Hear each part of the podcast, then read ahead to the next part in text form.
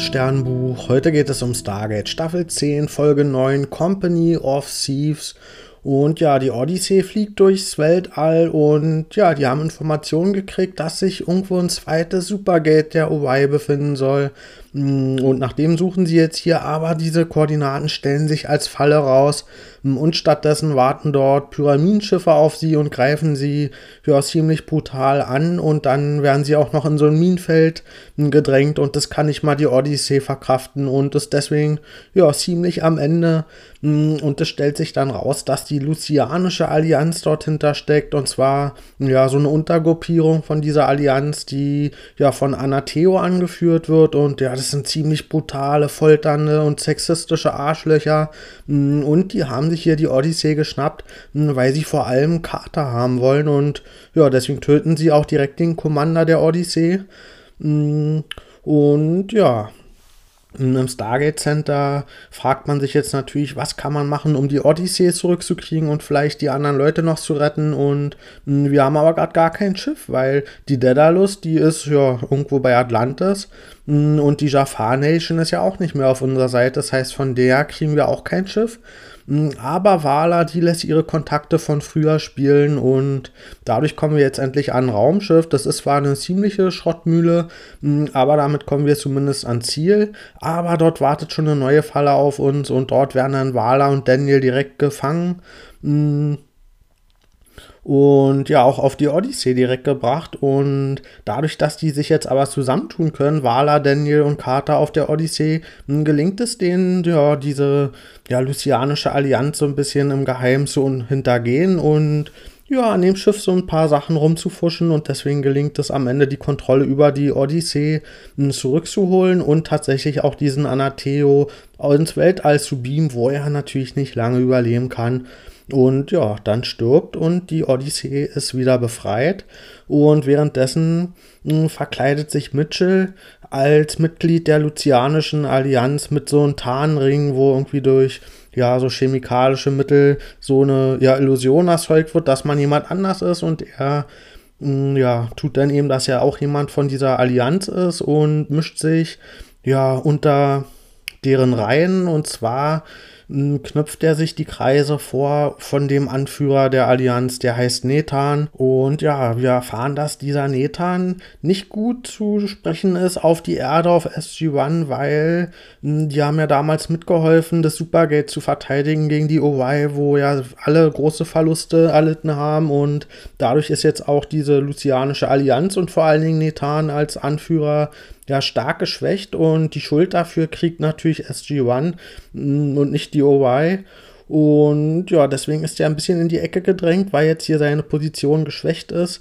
Und ja, deswegen hat sich jetzt auch die andere Gruppe die Odyssey geschnappt, um vielleicht jetzt auch irgendwie mm, Nethan letztendlich final besiegen zu können. Also es geht hier einfach um Machtkämpfe zwischen den unterschiedlichen Mitgliedern der Allianz und dadurch, dass der alte Anführer Nethan geschwächt ist, hatte jetzt hier dieser Anateo seine Chance gesehen, aber der ist ja inzwischen schon tot. Also das hat nicht ganz geklappt von seiner Reihe. Hm, aber wir nutzen diesen Machtkampf aus, um letztendlich diese beiden Fraktionen gegeneinander aufzuhetzen. Das ist zumindest Mitchells Plan und ja, das gelingt ihm auch. Also Nethan fliegt dann mit seinen Pyramidenschiffen zur Odyssee. Hm, und da wundern wir uns allerdings, ob das nicht ein bisschen zu leicht ging, dass Nethan hier das macht, was wir wollen. Und tatsächlich stellt sich raus, Nethan hat die ganze Zeit gewusst, dass Mitchell hm, hier so ein Tarndings verwendet und gar nicht wirklich so ein Mitglied der Allianz ist, sondern der wusste eben die ganze Zeit, dass das Mitchell ist, aber der hat halt mitgespielt, hm, weil er seinen eigenen Plan verfolgt hat. Aber dadurch, dass die Odyssee ja inzwischen schon unter unserer Kontrolle wieder ist, mh, hm, da ist Daniel jetzt nämlich der neue Commander und sitzt zum ersten Mal in seinem Leben auf dem Kommandostuhl, geht hier der Plan von Neta nicht auf, weil ja die Odyssee ja nicht mehr das macht, was er denkt. Und ja, dann hat auch Mitchell noch einen Trick im Ärmel, nämlich nutzt er jetzt sein Tarngerät nicht mehr, um Mitglied dieser Allianz zu sein, sondern der verwandelt sich in Nethan, also als der Anführer, und gibt dann das Kommando, dass die lucianischen Schiffe quasi auf sich selbst schießen. Und ja, unter dieser Ablenkungssituation gelingt es dann der Odyssee, Mitchell und auch Tialk, der war ja auch mit bei bei der Mission, wegzubeamen und dann im Hyperdrive zu fliehen. Und ja, als Resultat von der Folge haben wir jetzt quasi einen Krieg gestartet mit der Lucianischen Allianz, obendrauf zu all den Problemen, die wir eh schon haben im Universum. Und ja, wobei das für mich jetzt gar nicht so ein großer Kriegsbeginn war, weil die Lucianische Allianz ja sowieso schon die Erde und SG-1 quasi als Zielscheibe hatte und deswegen war hier die, also die diplomatischen Beziehungen waren ja eh schon über den Haufen geworfen und zerstört, deswegen gab es ja eigentlich gar nicht mehr so viel, was man noch zerstören konnte und aus Sicht der Allianz waren wir eh schon im Krieg und jetzt macht eben auch die Erde mit zwangsläufig. Ich gebe der Folge 7 von 10 Sternen ja, was ich gerade schon gesagt habe, dass die Folge wurde uns ja als große Kriegs Kriegserklärung verkauft von Seiten der Erde, von SG-1, von den Taori und das hat für mich nicht ganz funktioniert, weil wir, wie gesagt, ja überhaupt gar nicht irgendwie eine gute Beziehung vorher hatten und vor allen Dingen die Lucianische Allianz hm, ja auch selbst angegriffen hat und eigentlich auch als Ziel hatte, hm, die Erde und SG-1 zu töten. Also ja, fand ich hier diese Darstellung, dass, uh, wir haben jetzt hier die Kriegserklärung gestartet, das hat für mich nicht ganz funktioniert als ja großer dramatischer Kniff. Aber wir haben in der Folge ja zumindest jetzt hier den Aspekt drin gehabt, dass diese Lucianische Allianz mal wieder ein bisschen mehr ausgearbeitet wurde und ja, wir kriegen Einblicke in die verschiedenen Strömungen, hm, ja, wie die untereinander funktionieren, dass sie auch untereinander ihre Machtkämpfe haben und dass man das auch ausnutzen kann, wie schon damals bei den System Lords, bei den Goa'uls dass man die vielleicht so ein bisschen gegeneinander ausspielen kann. Aber ja, diese unterschiedlichen Strömungen, die fand ich schon maximal einfallslos, weil das Einzige, was die voneinander unterscheidet, ist, dass die eine Strömung noch böser ist als die andere.